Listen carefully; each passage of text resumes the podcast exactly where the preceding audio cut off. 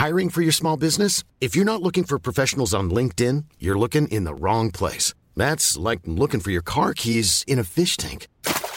LinkedIn helps you hire professionals you can't find anywhere else, even those who aren't actively searching for a new job but might be open to the perfect role. In a given month, over 70% of LinkedIn users don't even visit other leading job sites. So start looking in the right place. With LinkedIn, you can hire professionals like a professional. Post your free job on linkedin.com slash people today. Bonjour à tous et bienvenue à l'heure des pros sur Europe 1 jusqu'à 9h30 et évidemment jusqu'à 10h30 sur CNews. Il s'appelle Christian, Nicolas ou Karine. Depuis une dizaine de jours, vous les entendez, vous les voyez, vous les découvrez peut-être. Ils parlent de l'amour de leur métier. Ils ne se plaignent jamais des heures passées à la ferme, des vacances qu'ils n'ont pas, de la vie qu'ils mènent et qu'ils ont choisie. Ils parlent juste, ils parlent bien, sans agressivité, sans menace, sans éléments de langage, loin des clichés qui collent parfois à ce monde paysan. Ils jouent leur peau et ils gardent une dignité de seigneur. Les journalistes de CNews qui sont sur le terrain me rapportent tous la même chose. Ils sont formidables. Et leur parole fait du bien. On vit ensemble, on dort ensemble, j'allais dire on meurt ensemble. Que demandent-ils Le minimum? Qu'on les respecte, qu'on les paye au juste prix, qu'on pense à leur avenir. Ces hommes, ces femmes, ces visages, ces paroles, ces caractères incarnent une France qui perdure. Ils disent tous qu'ils sont de simples paysans. Ils ne se poussent pas du col, comme on disait autrefois. Ils nous donnent une leçon de courage, de travail, de cœur. L'authenticité de ce monde nous saute au visage et fracasse la morgue, la froideur, le mépris de ceux que je nomme les petits hommes gris, ceux de Bruxelles ou Paris, qui moquent leurs conditions. Les paysans sont debout. Leur révolte est indispensable. Puissions-nous les écouter, les aider et les soutenir. Il est 9h01, Chana Lousteau.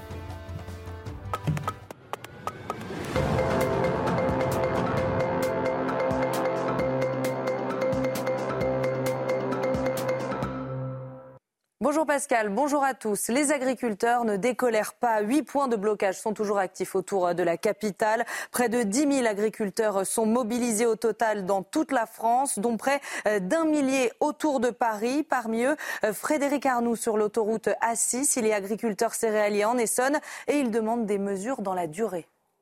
On attend des annonces bien plus concrètes que celles de vendredi, puisqu'en fait aujourd'hui il n'y a pas, pas, loin de 70-80 000 agriculteurs partout en France. Aujourd'hui l'agriculture a vraiment besoin d'un cap, d'une visibilité. Il faut qu'on sache où est-ce qu'on veut. On veut des mesures structurantes. On n'est pas là pour demander des mesures conjoncturelles. On veut vraiment des mesures structurantes. On se bat pour les années à venir en fait. Le convoi qui se dirigeait vers Rungis a été bloqué par les CRS sur l'autoroute A20. Ces centaines de tracteurs avaient pris la route ce matin depuis Limoges. Une grande majorité a réussi à contourner le blocage des forces de l'ordre. Le convoi est donc attendu à Rungis aujourd'hui ou demain. Le site a été placé sous haute protection, mais les agriculteurs sont déterminés. La coordination rurale n'attend pas grand-chose des annonces de Gabriel Attal. Selon Christian Converse, secrétaire général du syndicat, ce qu'ils veulent, c'est Emmanuel Macron. On attend la deuxième partie des, annonces. Euh, mais je pense que la, primeur reviendra au président. Et nous, c'est le président qu'on veut voir. Quoi. Euh, bon, l'histoire de, la pression, des blocages, c'est surtout dans ce but-là. Je pense que même cette nuit, hein, euh, on aurait pu aller une entrevue d'une heure, un maximum.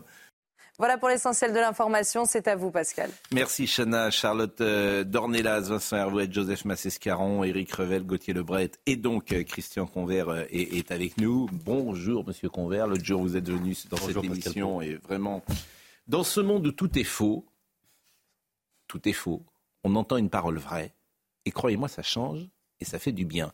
Quand je dis que tout est faux, j'ai rien contre Gabriel Attal. Au contraire, je trouve qu'il est plutôt doué dans la com. Mais ce qu'il a fait vendredi, c'est de la pure com, point. Et ce télescope, un monde de com, la paille, les trucs, le machin, etc., et puis la réalité. Et vous, ben, ce n'est pas de com dont vous avez besoin. C'est juste de renverser la, la botte de foin. C'est de tout changer le logiciel. Et ça, je ne sais pas si vous allez pouvoir y arriver. Mais c'est une prise de conscience. Et effectivement, euh, Emmanuel Macron, hier, euh, a refusé les accords du Mercosur. C'est une avancée. C'est une avancée, bien sûr. Dans la parole. Bon, dans la parole, comme vous dites. Après avoir négocié Oui, et avoir négocié. milité pour. Ouais. Mais C'est plus suspendu qu'arrêté d'ailleurs. Oui. Hein. peut-être, je veux dire, euh, peut-être prend-il. On verra après demain. Parce qu'il est comme nous. Il entend, il écoute, il voit ces gens. Votre parole, je vous assure, dans ce monde d'aujourd'hui, je la trouve mais saisissante. Je trouve qu'elle et, puis avec l'humilité, parce que tous vous dites on est des simples paysans. Ben, d'abord, euh, vous n'êtes pas des simples paysans justement. Si, euh, ben, vous me donnez la parole. Merci. Euh, oui, si, je suis simple agriculteur, on va dire. Hein. Je passe, j'ai écouté ce que j'ai pu écouter en venant de la part de ce qu'on appelle le patron, hein, que vous annoncez souvent, enfin qui est présenté comme ça partout sur les chaînes. Le Monsieur Rousseau. Le patron de la FNSE. Alors je suis pas son valet. Euh, l'agriculture, si vous me donnez une minute ou deux, euh, je vais quand même vous dire, c'est important de savoir toujours de où on vient. Moi, j'étais au départ, j'ai commencé agriculteur euh, à la FNSEA. Il y, a, il y, a, 30 ans, je ne sais pas si vous vous rappelez, vous qui parlez souvent des gens avec les cheveux que vous avez, peut-être que vous vous en rappelez. Il y a 30 ans, peu plus de 30 ans, 91, le dimanche des Terres de France. Dimanche des Terres de France, ça s'est passé à Paris. là, on était montés nombreux, un quart de mon canton on avait un, agriculteur à la tête du syndicalisme, Raymond Lacombe, euh, hein, euh, qui, vient, qui venait de l'Aveyron. Effectivement, des gens attachés au territoire, attachés aux produits, attachés à, voilà, vraiment à ce qu'était l'agriculture. Donc là-dedans, on se reconnaissait tous. Euh, ce que j'ai entendu ce matin, non, c'est un petit peu ce qu'on combat, hein, la représentation de l'agriculteur par ce qu'on appelle le patron. C'est sûr, ils ont tout mis en place, ces gens-là. Ils ont tout mis en place. Ils ont toutes les manettes toutes les manettes, toutes les chambres d'agriculture, les affaires, les coopératives, euh, Avril et compagnie, hein, le, groupe euh, qui, voilà. Je ne sais pas si les agriculteurs peuvent encore se reconnaître là-dedans. Hein. C'est une agriculture euh, qui est plutôt défendue, qui est représentée par des gens qui sont plus du côté de la mondialisation, des échanges. Et M. Rousseau aussi? Eh ben, je vous, le mettez dans Rousseau là à présent. Je vous parle de M. Rousseau, c'est un petit peu ce que j'entends quand même. Alors c'est sûr que oui, l'agriculteur que je suis, euh, bon, je n'y arrive pas à la cheville, hein, je reconnais ça. Mais je peux, je peux dire quand même que, ce que quand j'ai entendu hier plus de trois heures et quelques d'échanges avec le Premier ministre, je pense qu'en une heure, nous, on est capable de lui dire tout ce qu'on a à lui dire. On n'a pas 120 mesures, on en a 5. Alors, je ne sais pas ce qu'ils ont pu négocier des postes pour les. Rousseau, il, vous a ciblé ce matin. Je sais ah d'ailleurs si ah Marine Lançon euh, peut euh, euh, trouver ce, passage. Et c'est Sonia Mabrouk qui me le rappelle à l'instant. Il a appelé à l'ordre. Il dénonce votre surenchère en privé. Il dit que vous êtes les gilets jaunes de l'agriculture. C'est la couleur qui fait dire ça euh, Non, euh, peut-être qu'il se trompe hein, avec les, couleurs jaunes de Sainte-Soline, j'en sais de rien. Euh, bon, je crois que les agriculteurs que je représente, on est bon monter sur Rungis, c'est aussi un symbole. Je pense qu'on dit quand même la même chose. Ce qu'on veut, c'est rencontrer les politiques. on aurait pu cette nuit. Hein. hier, on a vu le président, il est rentré d'Inde, il repart. bon, il a ses obligations. Il rencontre les handballeurs, c'est très bien. Bon, il ne peut pas nous accorder une heure, lui ou, même Rousseau, euh, deux heures avec la FNSEA, puis une heure à nous. Ça nous suffit, hein, pour lui dire. Alors, euh, ce que, ce que j'ai quand même entendu, bon, le ministre euh, fait ce qu'il peut. Hein. Le ministre, il y est pour rien de cette situation-là qu'il trouve là. la communication sur la botte de paille, ben, je suis désolé, c'est très bon. C'est C'est très bon. Oui. En termes de communication, c'est il est très bon. Bon, après, ben, M. Rousseau, il aurait peut-être dû aussi avoir un petit peu d'humilité, reconnaître un peu le départ. C'est qui qui a mis le détonateur? Vous en a pas parlé, vous lui avez même pas interrogé pourquoi le GNR ça a commencé comme ça. C'est parce qu'il a accepté, qu'il a signé, parce qu'il avait des intérêts ailleurs. Enfin, c'est quand même ce qu'il a dit. Écoutez ce qu'il a dit. Ah, il a dit, il en a parlé. Je n'ai pas pu entendre. J'étais hein, dans, les dans les trajets. Bah, ça roule bien à Paris aujourd'hui. C'est peut-être grâce à. C'est dommage. Euh, ça serait bien que vous soyez tous les deux sur le même plateau. Ben oui, mais bon, c'est pas bien non plus de s'invectiver entre syndicalistes, mais on peut se dire des choses, effectivement. Hein. Bon, écoutez-le. Évidemment, mes premiers mots ce matin, c'est pour l'ensemble de, mes collègues agriculteurs. Nous sommes sur le terrain euh, depuis des jours. Euh, je sais que les attentes sont fortes. J'entends les demandes euh, partout. Je rappelle la nécessité du calme, de la non-violence, de la grande détermination qu'ils me disent chaque fois. Et au moment où je suis, je veux vous dire que, j'ai reçu encore une fois le message de 5 sur 5 toute la nuit avec les, les conversations que j'ai eues avec les uns et les autres. La détermination est totale. il faut le faire dans l'ordre. Il faut le faire euh, dans la rigueur et il faut le faire dans l'échange. C'est ce qu'on a fait hier à Matignon. Monsieur Convert. Oui, mm. ben, je suis d'accord quand même sur bon nombre de points qui sont donnés là. Euh, l'ordre, euh, la rigueur et tout ça, je partage. Bien sûr qu'on partage beaucoup de choses. le, mouvement, il est parti. On l'avait annoncé, hein, la coordination rurale, mais en fait, on a même été doublé. On n'a pas été doublé par la FNCA, on a été doublé, doublé par le terrain. Hein, ça a commencé là avec euh, un certain Jérôme que je connais pas, mais je peux dire chapeau, puisque de toute façon, les agriculteurs qui sont sur le terrain, eh ben, ils partagent exactement ce que je partage. Ils attendent, attendent pas leur bonheur des syndicats, je crois pas. Hein, même si je suis syndicaliste, mais que je syndicaliste et que j'ai toujours été, ils attendent pas. Non, mais on retrouve la même chose que, pendant euh, que durant la crise des Gilets jaunes, des gens qui ne sont pas représentés ou qui sont mal représentés.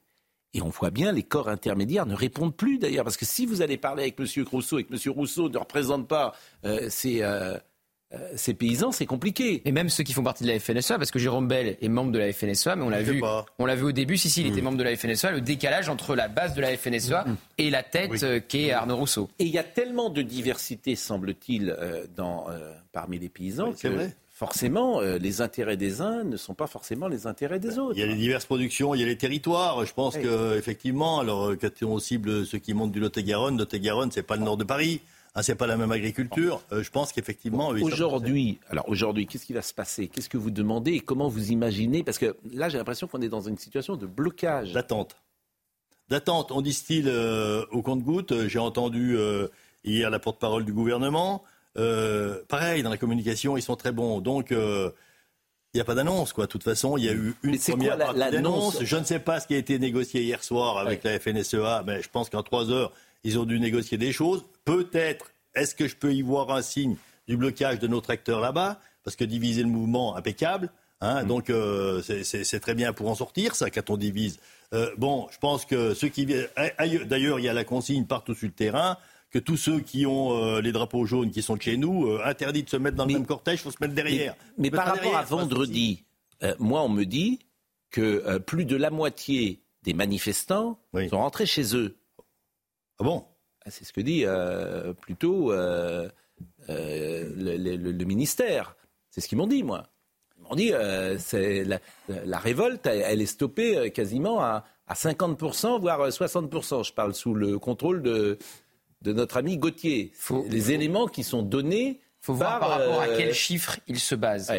Mais c'est vrai. Par rapport à quel chiffre il se base. C'est-à-dire que si les chiffres de la mobilisation euh, premières, avant l'intervention de Gabriel Attal, ont été gonflées pour avoir, avoir un effet d'optique en se disant on a gonflé les chiffres, il y a la moitié qui est rentrée à la maison, alors qu'en fait le chiffre de départ était mauvais. Vous voyez ce que je veux dire? D'accord. Il faut faire attention à ça. Ah, c'est pour ça que je j'ai eu, des, j'ai eu, des échos comme quoi voilà, c'était possible ah aussi. oui, parce qu'on essaye d'avancer.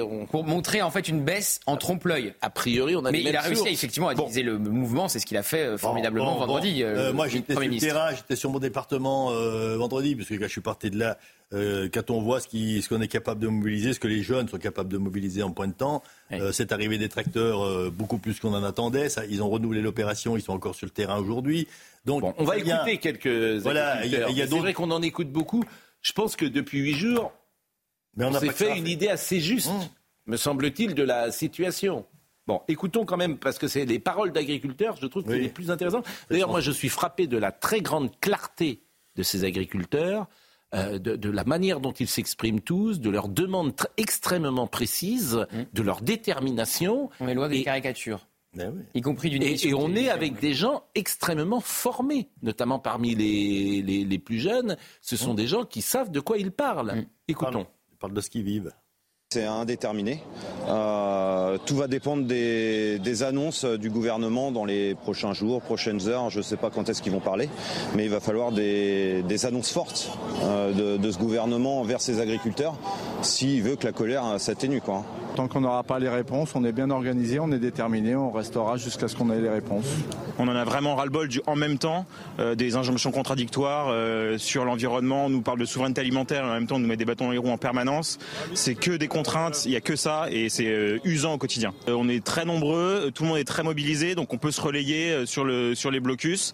on, a, on a tout ce qu'il faut pour tenir, donc durée indéterminée. Quoi. Pour l'instant, il n'y a pas de fin pour l'instant. Ça va vraiment, ça la balle est vraiment dans le, camp du gouvernement. Moi, je jusqu'à jeudi, minimum. On attend les annonces. Vendredi, je pense qu'on sera encore là, bah, déjà pour ranger, pour ouvrir tout ça à rentrer. Mais jusqu'à jeudi minimum. on va rester jusqu'à temps d'avoir vraiment des réponses claires, parce que là, c'est vraiment plus possible d'avoir que des paroles. Hein, je suis désolé, mais c'est pas possible. On est entrepreneur, on est chef d'entreprise, on n'est pas respecté, on n'est pas écouté. On, va se relayer avec les collègues, mais euh, après on, a, on va avancer. S'il faut, il faut avancer, on avancera. Et euh, jusqu'où vous êtes prêt à aller jusqu'à jusqu'à Paris? Jusqu'à Paris. On ira déloger Macron dans son bureau. C'est très intéressant parce qu'on est très loin des caricatures. Si on ne savait pas la profession que faisaient ces gens-là et qu'on les écoutait, on pourrait dire c'est des cadres d'entreprise, c'est des. Mais d'où viennent les caricatures? Et alors? Bah, Les caricatures, elles sont parfois dans l'imagerie euh, populaire. Une émission de télévision je ne voulais pas euh, ah citer euh, Karine Le Marchand parce qu'elle a pris la parole également, mais c'est vous qui, je vous laisse la responsabilité de ce que vous avez dit. Ben, écoutons. On, est nombreux à partager le point de vue de Gauthier sur ce sujet. Bon, écoutons François-Xavier Hupin, qui est secrétaire général adjoint des jeunes agriculteurs. Je ne sais pas si vous reconnaissez dans ce qu'il dit. Écoutez. Il y a un terme qui est beaucoup utilisé en ce moment, c'est le changement de logiciel. Oui, il faut que ça change. Aujourd'hui, il faut tout mettre à plat. Il faut arrêter de surtransposer. Il faut arrêter qu'il y ait une loi qui recroise une autre loi. Euh, on demande à des agriculteurs de s'installer. On est en train de faire une LOA, donc une loi d'orientation agricole, pour installer des jeunes. Et on est en train de nous dire que dans cinq ans, il faut passer à la transition écologique. Bon, un mot avec Nicolas, parce que Nicolas, euh, je l'ai eu hier sur Europe 1, je l'ai eu hier soir euh, sur CNews. Il est éleveur de chèvres, 150 chèvres.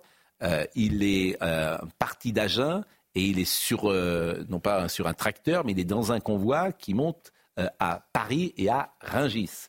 Il gagne 350 euros par mois. 350 euros par mois. Il est sur l'exploitation uniquement avec son épouse. Ils sont deux. Il a pris six jours de vacances et il a une expression extraordinaire. Il a dit on prend des vacances de divorcés. C'est-à-dire qu'ils ont deux filles il a pris trois jours avec, sa fille, avec ses deux filles, trois jours, et sa femme a pris après, euh, ensuite a pris trois jours avec ses deux filles. Parce qu'évidemment, tu ne peux pas laisser les chèvres euh, sans. non, il a dû prendre un service de remplacement qu'il doit payer. Hein, il a pas solution. Donc il ne l'a pas pris. Il l'a pas pris. C'est pour ça que c'est sa femme qui est restée. Il dit je prends des vacances de divorcé. C'est-à-dire que je pars tout seul alors que je suis en couple avec mes filles. Six jours dans l'année. Six jours dans l'année de vacances pour euh, ces deux personnes. Et euh, je l'ai eu hier, Nicolas, et je lui ai dit, bah, je vais vous rappeler euh, ce matin, parce qu'ils ont roulé, alors peut-être pas toute la nuit, ils ont dû dormir. Nicolas, bonjour. Oui, bonjour. Bonjour. Ah bah, on vous voit bien parce qu'hier on vous voyait hier soir, on vous on vous voyait pas dans le dans dans le camion. Vous êtes où?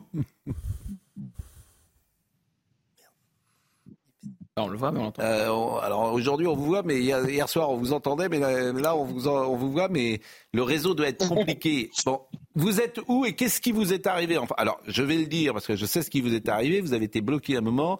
Euh, est-ce que vous m'entendez, Nicolas? Eh oui, il y a des réseaux dans les. Très bien.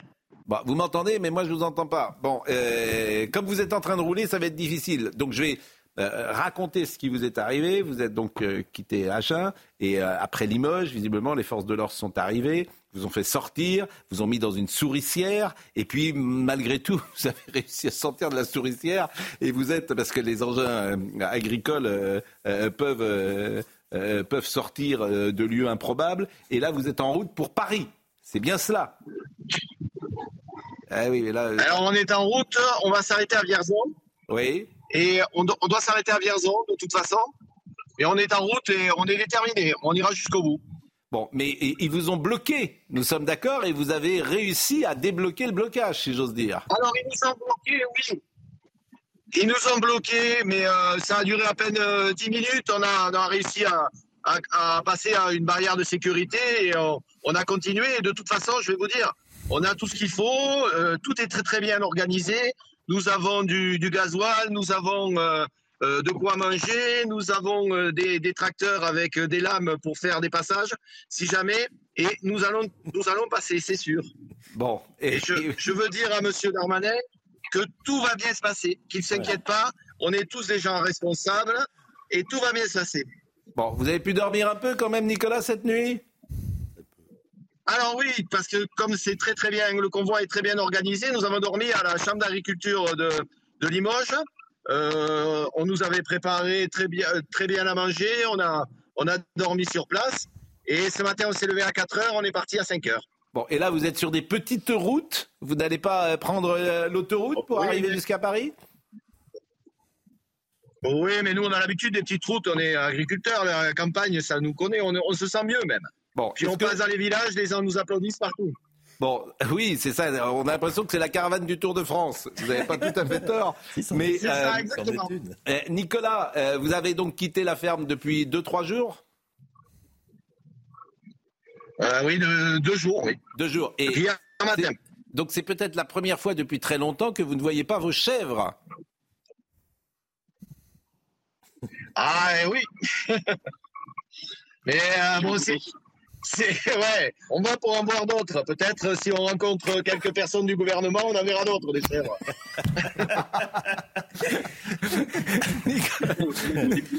Nicolas, c'est vrai que. Euh, mais bon, écoutez, de toute façon,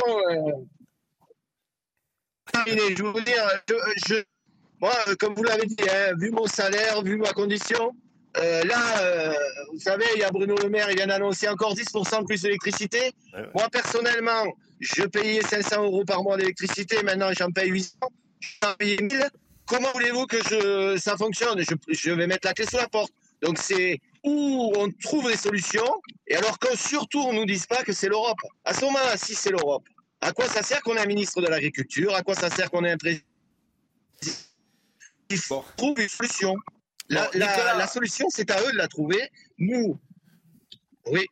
Non, non, mais j'ai compris. Ça passe pas toujours très bien parce qu'évidemment vous êtes en train de rouler. Moi, ce que je vous propose de toute façon, parce que maintenant j'ai gardé votre téléphone bien sûr, et, dès que vous êtes à Paris, euh, vous venez sur notre plateau parce que euh, euh, votre témoignage est saisissant, il est, il est intéressant, bien, bien évidemment. Je suis, je suis aussi avec Benoît qui est, qui est président de la, la coordination rurale du, du, département de Tarn-et-Garonne. Mais vous venez tous Donc les deux. On, on, peut venir tous les deux. Et, eh ben, et alors, alors, franchement, Nicolas, vous venez tous les deux. Et euh, votre, euh, vos témoignages, euh, comment dire, nous intéressent. Restez, bon, merci. Faites, soyez prudents sur la route, Nicolas, et nos amitiés, bien sûr, à Benoît. Je vous en prie. Et puis, bon, et puis surtout à, à, à M. Darmanin, ça va bien se passer. Ça va bien se passer. Il a, il a l'habitude de dire ça. Ça va très bien se passer. Non, mais, je suis. D'abord, sachez qu'il nous écoute, Monsieur Darmanin. Il nous écoute tous. Hein, sachez-le. Et, effectivement, bah, d'ailleurs, je suis persuadé qu'ils sont d'accord avec vous, parce qu'effectivement, ils. Mais en fait, on discute. Ils héritent d'une situation. Ah bah. Euh, qu'ils n'ont, euh, dont ils ne sont pas les seuls euh, responsables. Merci beaucoup, Nicolas. Et puis, c'est le. Merci à vous. C'est l'occasion. Je ne sais pas si votre épouse vous écoute.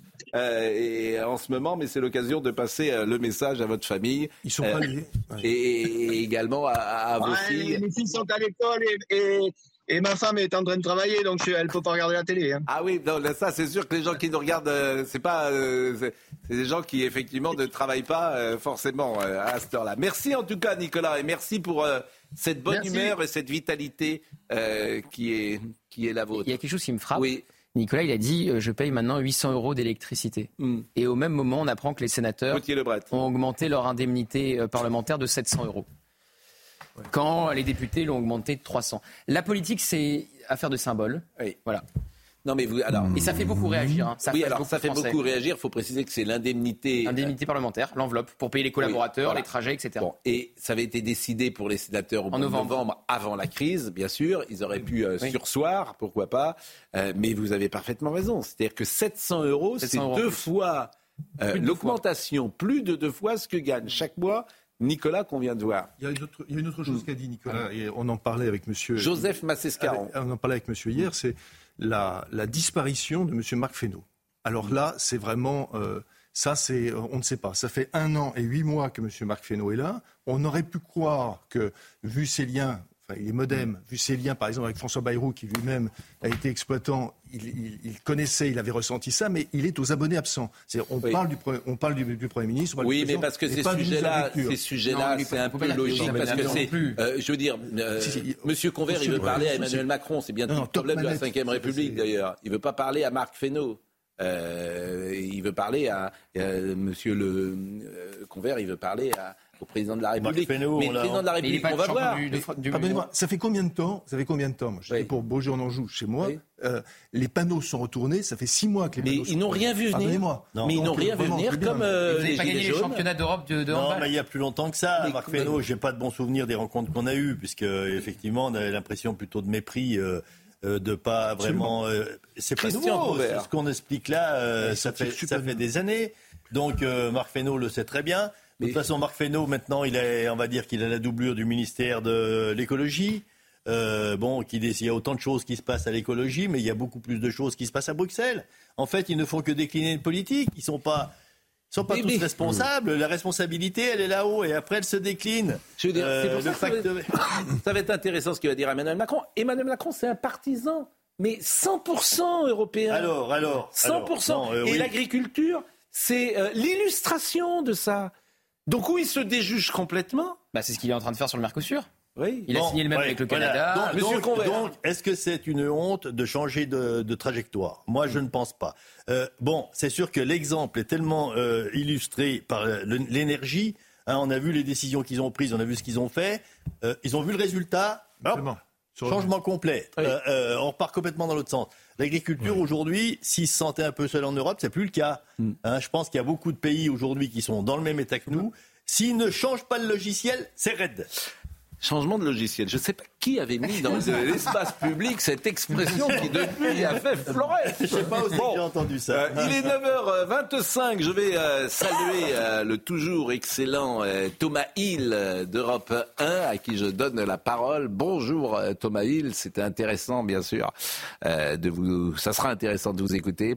Bonjour. Bonjour. Il m'a dit bonjour. Oui. Et on va marquer évidemment une pause et on sera avec Alain Finkielkraut tout à l'heure. Eh, eh oui, ça, ça, ça, va être formidable. Euh, pêcheur euh, de perles. Et c'est des mondes. C'est ça l'avantage euh, de nos émissions. L'agriculture, la pêche. Ce sont des mondes qui se télescopent. Il faudra et... bien lui signifier quand vous êtes à l'antenne tous les deux. Ah oui. Petit scarabée, je veux dire, faut pas dire ça. Oh, bah, cette séquence est exceptionnelle. Ouais. Bon, j'ai vu que dans le, on parlait de vous dans le. Mais hier, vous dormiez, vous étiez où? Vous étiez pas là, vous récupériez Je vous écoutais depuis chez moi. C'est aussi agréable. Et alors, j'ai vu que ça y est, ça y est, vous êtes dans, dans le Parisien maintenant. Ils mettent votre photo en plus petit que Benjamin Duhamel. Ah. J'ai trouvé, j'ai trouvé franchement, vous êtes ça, ça m'a fait, ça m'a fait. Êtes... Regardez, vous, bah vous l'avez coupé, ah. Benjamin Duhamel. Ah bah oui, bah justement, place aux jeunes. Eh ben voilà, place aux jeunes. Attendez. Place aux jeunes. Bon, c'est vrai que c'est sympa aussi de ce point de vue-là, là, dans votre chaise. Je suis d'accord avec vous. Alors du coup, paraît-il que la, la, maison Attal a réagi et veut vous inviter à, à, à déjeuner, à inviter les jeunes journalistes autour de la table? No comment. Non, bon. mais vous êtes vraiment, mais. Bah, je sais pas, c'est ce que vous m'avez dit hier. No... Oh là là. Déjà, alors je ne vous dirai plus rien. Je ne vous dirai plus rien. Bon, Jean-Marc oui. Morandini, il est avec nous. Euh, il est sur un blocage, Jean-Marc. Jean-Marc, bonjour, vous êtes où? Oui, bonjour Pascal. Euh, on est sur la 15, on est euh, entre Gennevilliers et Argenteuil. C'est le, le, blocage le plus près de Paris puisqu'on va faire une partie de Live tout à l'heure à partir de, de 10h35 ici. Vous le voyez euh, derrière moi, il y a cette, cette file ininterrompue euh, de tracteurs qui est, qui est installé et euh, c'est euh, l'un des blocages donc qui est le, le plus près de Paris. ce qui est notable hein, depuis que je suis arrivé ce matin d'abord, c'est la détermination des agriculteurs. Ils ne bougeront pas, ils vont rester là et ils sont convaincus que les annonces que pourrait faire Gabriel Attal aujourd'hui ne seront pas efficaces, ne vont pas débloquer la situation. Ils n'ont aucun espoir dans ce qui peut se passer. Et puis ce que je voulais juste vous dire également, c'est le soutien euh, non-stop euh, de la population et euh, des, des, voitures qui passent. Vous voyez, de notre côté de, de l'autoroute, c'est bloqué, mais de l'autre côté, il y, a, il y a, des voitures en, en, permanence et il y a le soutien permanent des, des, auto, des, automobilistes. Tout est installé ici. Je vous montre rapidement, Pascal, parce que je sais que vous devez faire la pause après. je vous montre rapidement. tout est installé pour rester, pour rester pendant plusieurs jours. Il y a des camions frigorifiques également qui sont installés. Il y a le bois qui va servir à chauffer pendant les, les nuits puisqu'ils dorment, ils dorment dans les camions, ils dorment par terre, ils dorment dans, dans les tracteurs. Donc voilà, c'est une ambiance très particulière, très sympathique, il faut le dire aussi, et avec un vrai soutien de la population. Merci beaucoup Jean-Marc Morandini. Non mais je ne pensais pas vous mettre en difficulté. Ils jouent l'avenir, la maison Attal, et ils ont, ils ont raison de, de mettre autour de la table les, je vous rappelle que les éditorialistes de demain. Un, un célèbre dîner à l'Elysée auquel je n'étais pas euh, avait fait polémique. Donc il faut être toujours très précautionneux avec ces choses-là. Et dire qu'effectivement, il arrive que les journalistes. Mais les journalistes rencontrent les poli... enfin, les journalistes rencontrent les hommes politiques, c'est idiot. Oui. Évidemment qu'ils les rencontrent, ils échangent avec eux, bien, sûr. Et puis c'est à eux de prendre de la distance. Eux essayent de vous refourguer leurs marchandises, si j'ose dire, et de vous influencer. Et vous, c'est à eux de, moi, moi... de, prendre de la distance. Mais après, moi, Pascal, normal. Moi, Pascal, contrairement à vous, j'ai jamais encore été invité à prendre le thé à l'Elysée. Peut-être ça, ça viendra. avec une longue cuillère. Franchement, non mais vraiment, vous avez bon, Monsieur Convert, vous avez vu l'univers dans lequel on est. Tout n'est que mensonge, fausseté, duplicité. Alors que non, mais nous c'est pas voilà. Un vous avez vu, vous avez vu les, les, étiquettes qu'on veut nous coller et tout. Bon, c'est bon, je peux. Allez, il est très, on est très en retard. Restez avec nous, 9h28. Euh, à tout de suite. Somaya Labidi, bonjour. Le rappel des titres. Euh, bonjour Pascal, bonjour à tous. Il souhaite aller plus loin dans les réponses. C'est ce qu'aurait confié Gabriel Attal à Arnaud Rousseau lors de leur réunion hier. Interrogé au micro de Sonia Mabrouk ce matin, le président de la FNSEA déclare que la détermination des agriculteurs est totale. Il précise que les discussions avec le gouvernement se poursuivent avant le très attendu discours de politique générale du Premier ministre. En attendant, les agriculteurs, eux, ne décolèrent pas. Ils sont plus que jamais mobilisés et multiplient les actions coup de poing et les opérations de blocage un peu partout en France. Comme vous pouvez le constater sur cette carte, objectif bloquer les grandes villes et notamment Paris.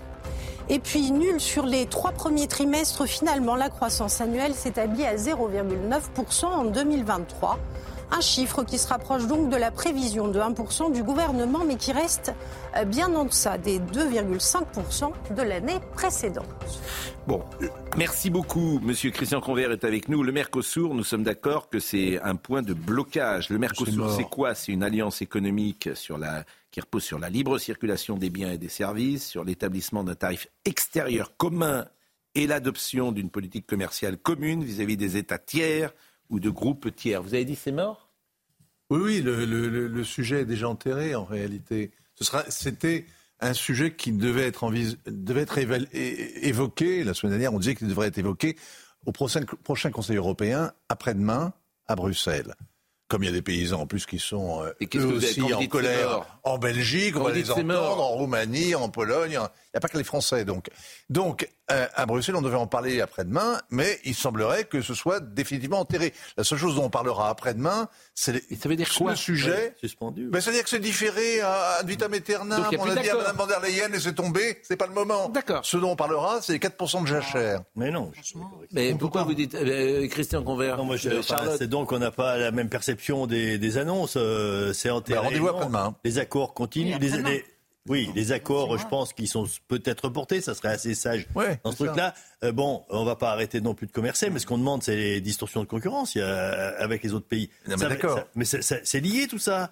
Donc bon, on nous dit quoi? C'est reporté, il n'y a pas d'accord de signé demain avec le Chili. Mais ce que je vous dis, c'est que l'accord sur le Mercosur est reporté, sinédié. On n'en parle plus pour l'instant, mais ça ne règle rien des problèmes de l'agriculture européenne en Europe et de l'agriculture française aussi. Et sa perte de compétitivité en Europe. Joseph, ça ne règle où rien. Retrouve, où on retrouve la question de la transition écologique. Avec la transition écologique au niveau européen, par exemple pour les voitures, voilà, il faut évidemment, bien sûr, des batteries. Il faut des semi-conducteurs. C'est-à-dire que ce que l'on ne dit pas, c'est que le Mercosur, le Chili comme l'Argentine, ils importent des minerais. Et ces minerais sont essentiels pour la transition écologique. Donc, pour dire il faudrait remettre en question le Mercosur, il, cela signifie tout simplement remettre en question la transition écologique au niveau européen, pas simplement pour l'agriculture, mais aussi pour l'industrie. Oui, mais enfin, il y a un moment dans la situation où on est, on peut très bien dire que l'agriculture sort de ces accords-là.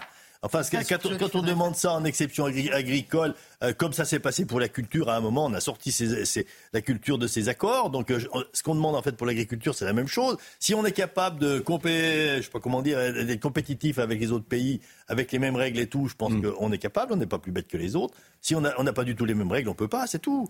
Euh, donc. Oui, mais là, vous, pardon, mais là, vous voyez. Commercer aujourd'hui, l'Ukraine. Écoutez, très court. D'un mot quand même, Emmanuel Macron était en Inde, il est en Suède, il est n'importe où, il va parler, faire une conférence de presse pendant que son Premier ministre fera son discours de politique générale. Chercher l'erreur, on n'a jamais vu ça dans l'histoire de la cinquième. Mm. Mais quand même, il s'occupe un petit peu de ce qui se passe dans le pays, et notamment, il a réussi à obtenir devant der Leyen qu'elle enterre pour un temps bah, cet accord du Mercosur. Bah, euh, Donc on en reparlera un jour. En revanche, c'est plus d'actualité. En revanche, hier, il était quand même à Paris pour recevoir les handballeurs. Point barre. Oui, alors il y a des images avec les handballeurs, on peut les voir si vous voulez. Euh, c'est, euh, il va parler, euh, dites-vous, cet après-midi, euh, le président Macron, une conférence de presse, en même temps que. Oui, euh, en même temps, chercher l'erreur. Effectivement, c'est quand même. Ah, mais c'est très important. Il est non, mais vous avez, de, non, mais vous avez pas marquer l'événement. En même temps le discours de politique générale. Vous avez, vous avez en même temps que le discours c'est vraiment à la même heure. Vous êtes sûr que c'est à la C'est vraiment à la même heure. Oui, c'est la conférence de presse sur les questions de défense. C'est très, très, très, très important. Non, mais c'est vrai. Tout à fait essentiel, cette conférence de presse. Soyez fiers d'être des amateurs.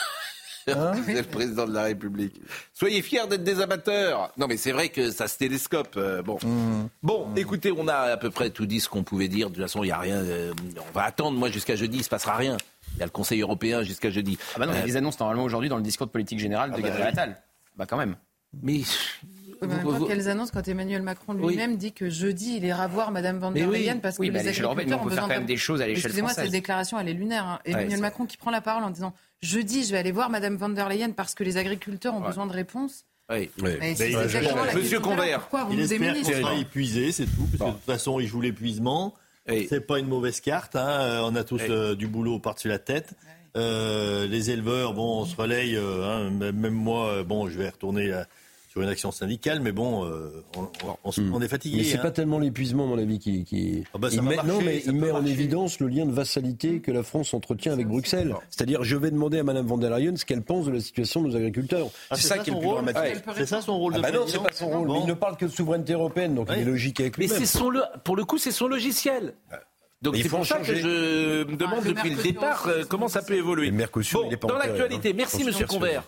Vraiment, euh, merci, euh, grandement. Euh, dans l'actualité du jour, la Joconde, vous savez que les deux militantes écologistes qui ont aspergé la soupe de soupe, la vitre protégeant la Joconde au Louvre, ne passeront pas devant le tribunal correctionnel. J'ai appris ça hier. Elles n'ont pas commis de délit, figurez-vous.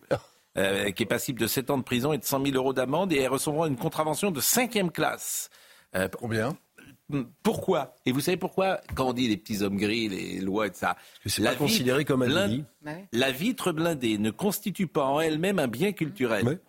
Par ailleurs, le liquide projeté rapidement nettoyé n'a entraîné aucune dégradation. C'est-à-dire que comme elles ont de lancer de la soupe, non pas sur un bien culturel, mais sur une vitre blindée, j'adore ça, ça c'est magnifique, ça, ça c'est magnifique. C'est l'esprit des lois et la loi. C'est beau comme, euh, comme une décision du Conseil constitutionnel. Ça, c'est formidable. Donc, elles ne passeront pas. Ben, c'est pas un délit, en fait. Donc, ben, là, ben, continueront. Puisque c'est pas un délit. Donc euh, voilà. Ce, qui serait, classe, ce qui serait intéressant. Comment Ce qui serait intéressant de savoir, parce qu'on a parlé tout à l'heure du oui. de Jérôme Godefroy. C'est lui qui a soulevé cette question. Ce qui serait intéressant, c'est de savoir comment comment cette, ça a été enregistré. C'est-à-dire comment, puisqu'il y a ah. deux caméras. Ça, c'est ah bah, il y a l'AFP, l'AFP a été prévu. Donc, et un journaliste indépendant. Donc, ça veut dire que l'AFP, ah, on en a parlé hier. On en a parlé hier. L'AFP est complice, d'une certaine manière. L'AFP, depuis, sur ces sujets-là, mais c'est pour ça que l'objectivité, ça me fait toujours sourire.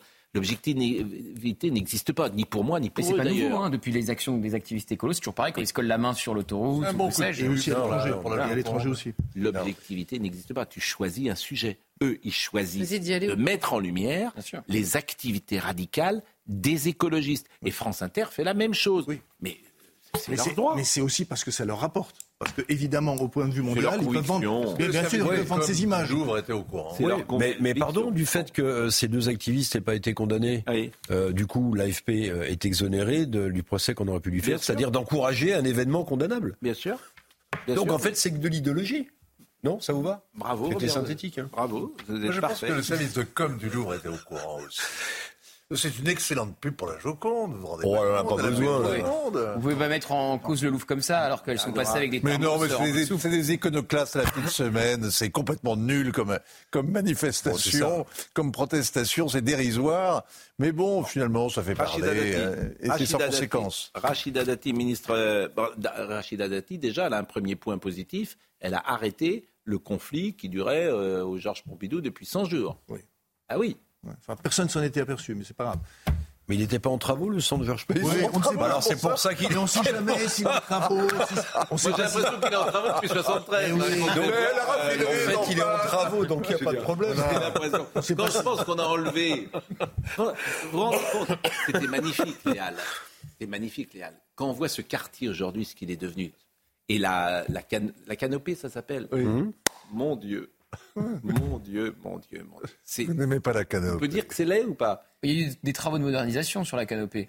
oui, mais, elle est toute neuve. Oui, elle est toute neuve, oui. C'est plus, elle est toute neuve, mais on, a le droit de dire que c'est laid et que euh, Baltar était plus joli. Bah, les, les, droits, on a le droit de dire que c'était bon. Mmh. Euh, écoutez Rachida Dati, sa nomination. Alors c'est vrai, ma nomination a surpris. Et pour rester neutre, de nombreux commentaires ont été faits. Quand on a un parcours comme le mien, je peux vous assurer que la culture entre dans votre vie d'une manière qui ne vous quitte jamais.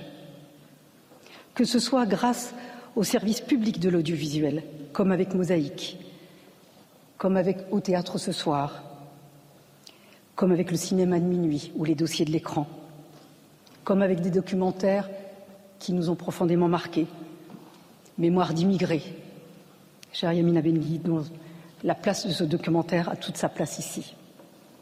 Que ce soit grâce à un professeur qui croit en vous, ou encore grâce à un bibliobus qui vient dans votre cité, vous apportez ce que vous n'avez pas à la maison.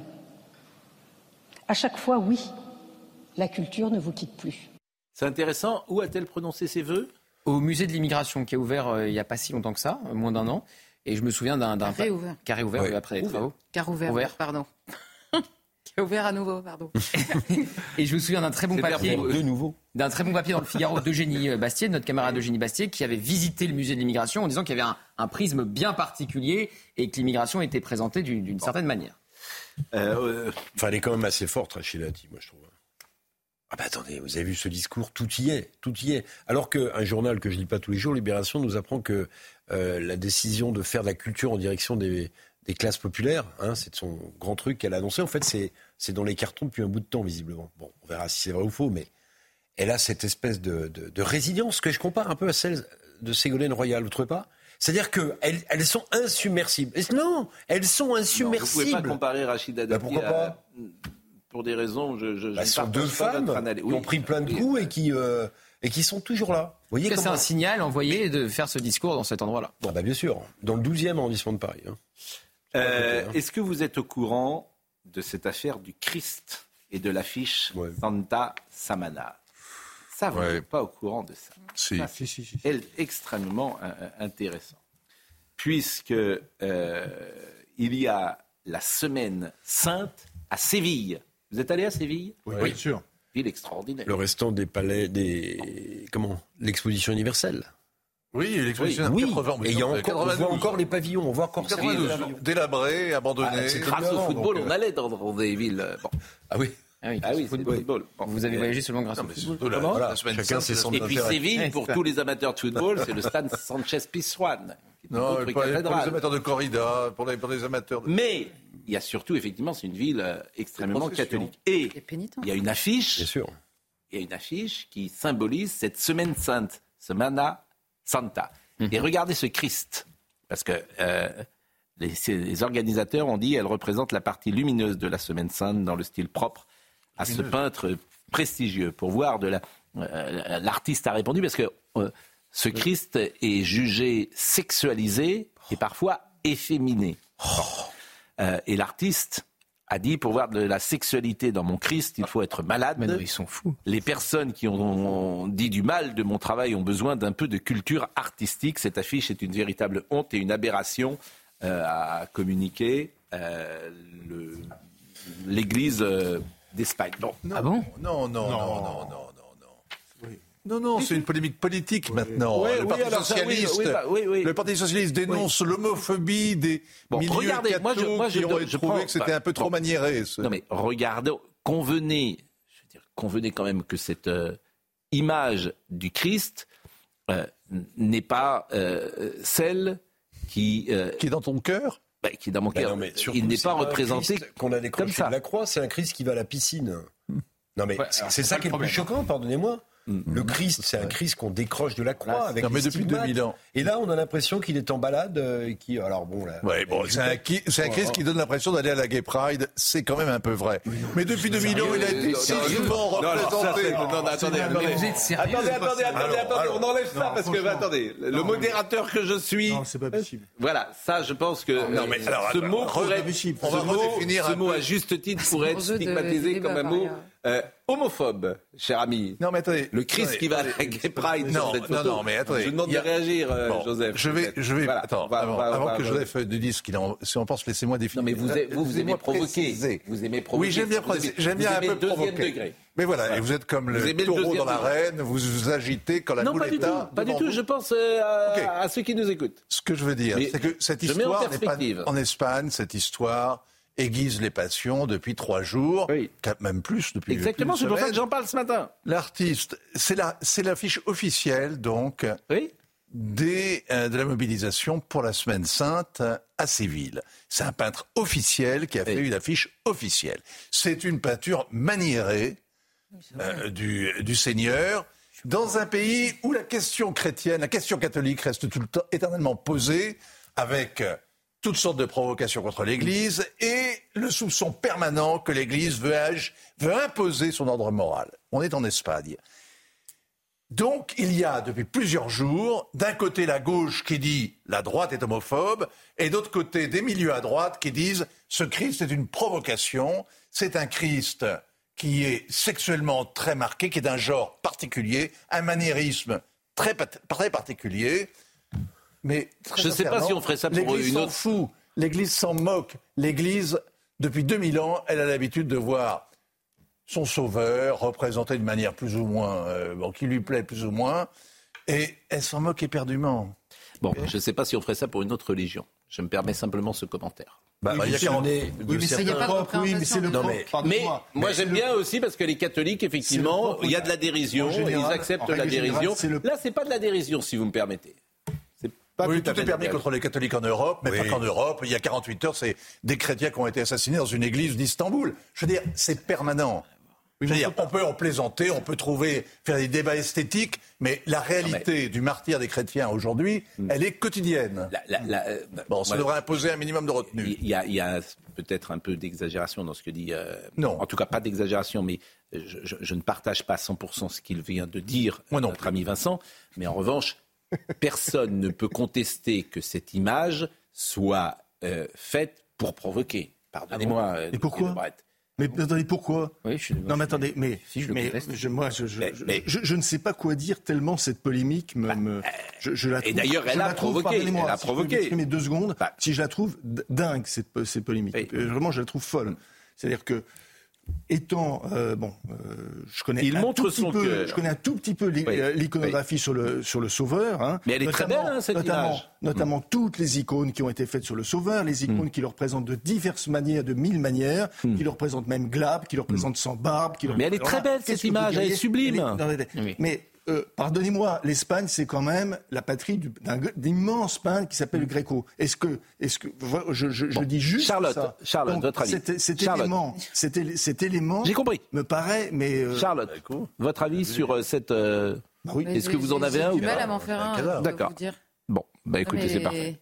Je, je- en fait, je, je comprends qu'on puisse ne pas aimer cette image, qu'elle puisse euh, déstabiliser, etc. Après, que ça devienne une polémique politique, c'est Ah ouais. très espagnol. Je pense que là, on a un regard qui est. Mais, mais elle est, comme elle est différente, entendons bien, euh, quand je disais provoquer, c'est pour ça que je suis pas d'accord avec ce que dit Vincent, mais il y a une forme de provocation parce qu'on ne représente pas le Christ comme ça d'habitude, c'est tout. Oui, le ça, en Gréco, c'est un cadavre. C'est tout. Oui. Euh, il n'est pas représenté comme cela. Ah, d'habitude, d'accord. Bah, il est représenté en croix. bien sûr. Il y, a, une règle, il y a une règle de représentation, mais attendez. Bah oui, il y a une règle de représentation du Christ. Oui, ça, je, vous le confirme. je, vous, franchement, oui. Le Christ est représenté en croix. je vous invite, je vous invite à quelques cours d'histoire de l'art et vous verrez de quelle manière, de quelle manière, de quelle manière le non, mais Christ Joseph, vivant avant la croix, il n'est pas avec une, avec cette ceinture là. Euh, comme on a l'impression qu'il descend de la croix, mais en même temps, il est très vivant sans les stigmates. C'est vrai que c'est original. C'est tout. en même temps, on ne le reconnaît pas quand on le croise dans la rue tous les jours, on ne le reconnaît pas en général. D'accord, mais de ce oui. crucifié. Bon, euh, je vais vous remercier. Charlotte va rester avec nous. On va recevoir Alain Finkielkraut dans quelques instants. Très bien. Et euh, c'est vrai que euh, Pêcheur de perles est un livre extrêmement intéressant parce qu'il parle de lui et c'est toujours intéressant quand les gens parlent d'eux. Il parle de ses amours, de la femme euh, qu'il a failli euh, perdre et comment il l'a récupérée. Donc c'est intéressant quand un grand intellectuel, un grand penseur, finalement, j'allais dire, est comme nous. Ah oui, est comme nous quand notre fiancée euh, ou notre amoureuse ou notre épouse veut partir et qu'on souhaite la retenir, on est démuni. Ouais. Ça vous est peut-être arrivé ou pas? Je n'aurai jamais le bureau d'Alain Finkielkraut. D'accord. Vous avez vu le bureau d'Alain Finkielkraut? Là, vous voyez que c'est pas un homme ordinaire et que vous ne lui ressemblerez jamais. Êtes plutôt, c'est plutôt rangé chez vous, non? Non, pas spécialement. Pourquoi vous dites ça? Mais parce que non mais euh, bah, il y a des livres partout. Eh ben on va, on va lui demander, on va lui demander comment est son bureau. Bah, il y a des bureaux, oui, il y a des livres partout sur des bureaux. C'est le propre de l'intellectuel d'avoir des livres non rangés et empilés. Et d'ailleurs, il ne le fera peut-être pas cette fois-ci, mais quand Alain Finkielkraut se déplace généralement à une émission, mm. dans sa sacoche, il y a 3, 4, 5 livres. Oui. Bon. Euh, Charlotte reste bien sûr avec nous. Petit scarabée, euh, merci. Et nous, on revient dans une seconde. Une demi-heure. Alain Finkielkraut Alain Finkielkraut est avec nous. Il est 10h02. Nous sommes à l'antenne. Nous sommes Ça a commencé. Attention, mesdames et messieurs. Donc on y va. Ah, on y va, mais euh, d'abord, je présente votre livre, Pêcheur de perles, chez Gallimard. Vous connaissez Charlotte Dornelas Bien sûr. Qui est une des jeunes femmes les plus intelligentes de Paris et les plus remarquables. Et Somaya Labidi, qui est avec nous, euh, va nous donner les titres de l'information. Et après, nous sommes ensemble. Deuxième journée de blocage autour de la capitale et comme vous allez le voir sur cette carte, la plupart des grands axes franciliens sont toujours bloqués par les agriculteurs. Les accès aux aéroports de Roissy et Orly sont également protégés. À Mantes-la-Jolie, la 13 est coupée dans les deux sens. Après avoir été bloqué à plusieurs reprises au petit matin, le convoi de Haute-Garonne a finalement pu repartir. Annonce de la coordination rurale sur CNews euh, qui précise que désormais ils font route vers Virzon. Leur objectif final reste le blocage du ventre de Paris, le très symbolique marché euh, de Ringis. Et puis, il souhaite aller plus loin dans les réponses. C'est ce qu'aurait confié Gabriel Attal à Arnaud Rousseau lors de leur réunion hier. Interrogé au micro de Sonia Mabrouk ce matin, le président de la FNSEA déclare que la détermination des agriculteurs est totale. Il précise que les discussions avec le gouvernement se poursuivent avant le très attendu discours de politique générale du Premier ministre. Monsieur Finkelkraut, c'est formidable de vous lire parce que vous parlez de vous. Et quand vous parlez de vous, ben, vous parlez un peu aussi de nous. Euh, forcément, vous parlez de l'amour, vous parlez de, de, la vieillesse, de la dépendance, de choses comme ça. Et euh, ce bouquin, vraiment, euh, j'ai pris beaucoup de plaisir à le lire parce qu'il y a toujours une citation qui ouvre un chapitre, et puis après, c'est l'occasion de développer cette citation. Et le premier chapitre, c'est le cœur consiste à dépendre de Paul Valéry. Et vous dites, l'amour, Jean Kelevitch a raison, l'amour relève de l'emprise. Et cette emprise est une bénédiction. Donc déjà, il y a toujours un peu de provocation, forcément, chez vous, pour ceux qui vous lisent, parce que le mot emprise, il est très connoté euh, ces derniers temps. Aimer, c'est être dépendant, dominé, subjugué, assujetti. Aimer, c'est passer après. Aimer, c'est faire l'expérience inouïe d'une aliénation meilleure que la liberté alors que rien ne le laissait prévoir, le pour soi se renverse miraculeusement en pour autrui. Sortir de l'emprise pour établir une relation contractuelle démocratique rigoureusement égalitaire, comme l'exige la nouvelle doxa, c'est sortir de l'amour Et en même temps, Jean Kelevitch a tort, tous les amours ne se valent pas. Aimer l'aimable, cela n'arrive pas tous les jours. Il y a ô combien d'amours fous, bêtes. Il y a des choix inspirés non par leur objet, mais par la vanité, le désir d'impressionner l'entourage, de lui en mettre plein la vue. Écoutez, qu'est-ce qu'il veut que je dise là? Je commente. faut que je commente ma propre citation. Mais non, mais je trouve que c'est. Euh, euh, non, ce qui m'intéresse, c'est quel... vous, votre amour, c'était pour euh, épater la galerie? C'était comment vous saviez que vous aimiez? Oh ben écoutez, ça je savais parce que c'est très simple. On a le cœur battant, on est hanté, on est obsédé, on n'arrive pas à penser à autre chose. Et ça, effectivement, c'est ce que dit magnifiquement Jean Kelevitch l'homme euh, le plus sec, tandis qu'il était amoureux, a connu la grâce de vivre pour un autre. Ça, effectivement. C'est pour ça que je, je, reprends à, la doxa féministe le mot d'emprise. Il y a effectivement des emprises toxiques, mais l'amour relève, l'amour est, obsessionnel. On est en effet sous l'emprise de quelqu'un. D'ailleurs, euh, il y a de longues années déjà, j'ai écrit un livre sur Emmanuel Lévinas, le philosophe Lévinas, qui est un philosophe difficile, étrange, mais il parle de l'intrigue éthique, de la rencontre du visage d'autrui, et en même temps, ce qu'il dit pour l'éthique vaut pour l'amour. Et dans un livre au titre invraisemblable, autrement qu'être au-delà de l'essence, il a cette phrase malgré moi pour un autre. C'est très exactement la définition de la passion. Malgré moi pour un autre. Alors ça, j'ai voulu le dire, de dire parce que je l'avais éprouvé, mais en effet, ce n'est pas la seule dimension de l'amour qui m'intéresse. Voilà pourquoi on est, mm. je, je, dis, il y a des amours fous bêtes. Une des composantes oubliées, négligées même par le romantisme, et par la littérature romanesque également, de l'amour, c'est l'admiration. Et euh, ce qui veut dire qu'il y a une forme de lucidité euh, qui ne se confond pas avec le désenchantement. On dit la lucidité, bah oui, c'est une désillusion. Et non, il y a une forme de lucidité qui, qui traduit un, émerveillement et un émerveillement objectif. Euh, L'amour rend aveugle, dit-on. Non, l'amour peut ouvrir les yeux, et c'est cela que j'ai voulu décrire.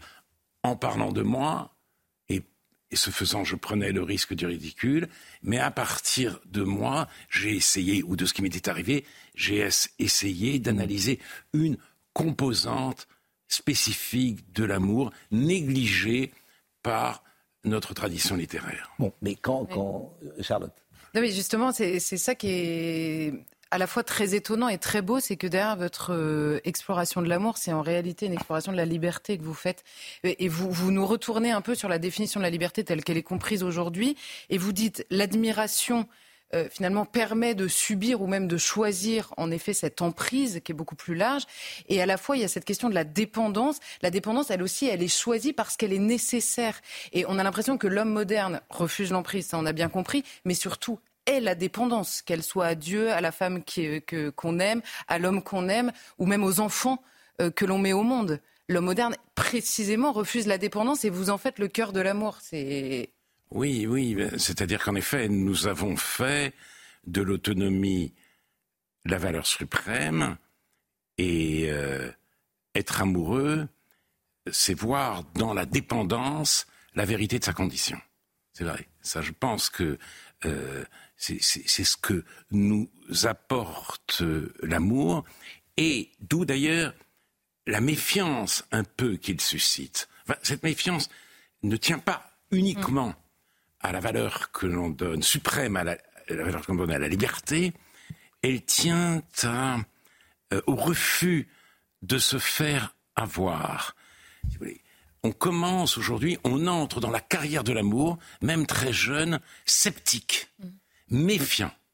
On commence avec l'idée de Bec Bédé, l'amour dure trois ans. Il a d'ailleurs lui-même été détrompé. Hein.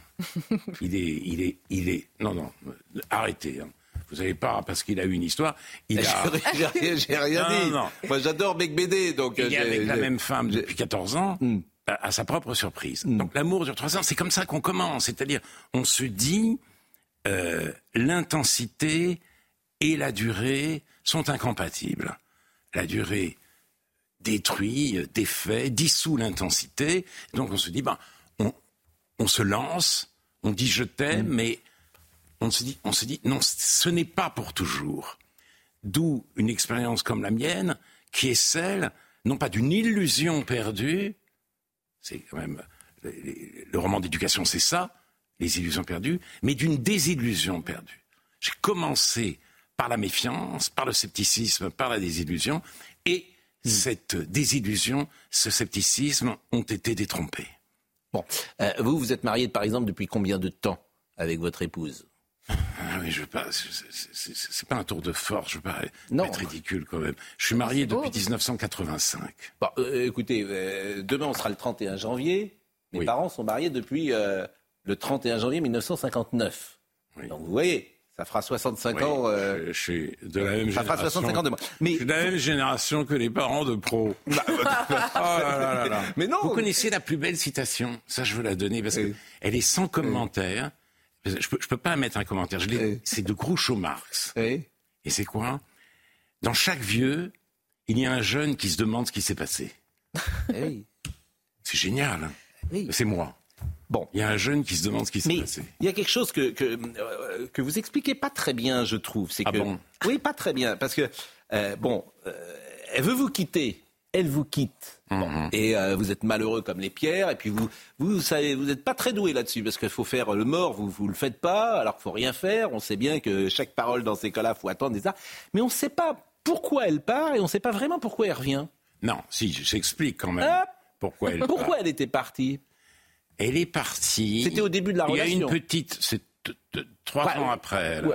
alors, vous dites parce que vous étiez engueulé un soir. Non, c'est engueulé. C'est un prétexte. Non, euh, c'est la goutte d'eau. Oui. C'est la goutte d'eau. Effectivement, on a une querelle autour d'un film, etc. Et le lendemain matin, au petit déjeuner, c'est un dimanche, elle m'annonce qu'elle me quitte mm. et que sa décision est irrévocable. J'essaye de plaider ma cause en vain.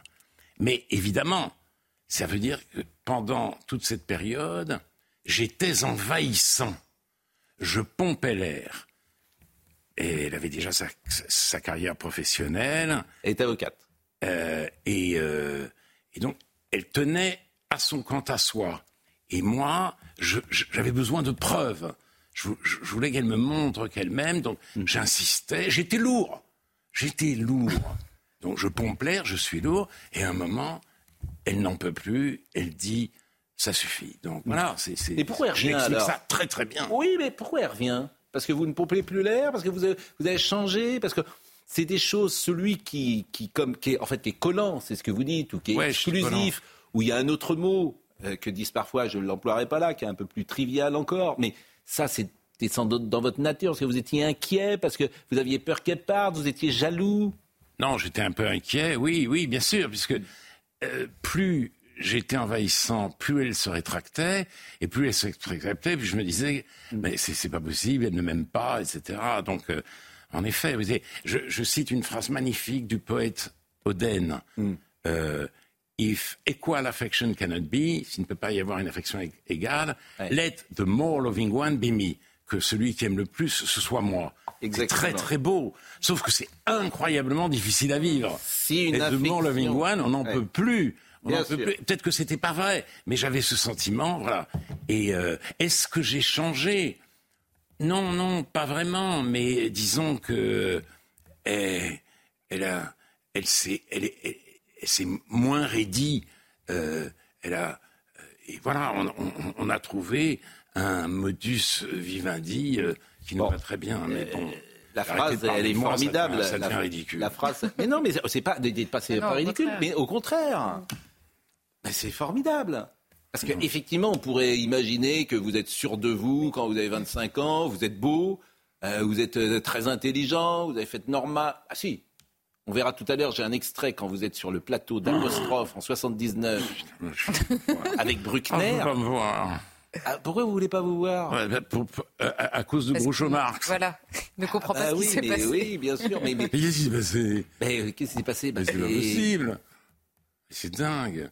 Non, j'aime pas. J'aime. Bon, en tout cas, vous êtes beau. Je me regarde et je ne soutiens plus la comparaison avec moi-même. Et c'est très difficile. vous êtes jaloux de vous-même. C'est plus bon.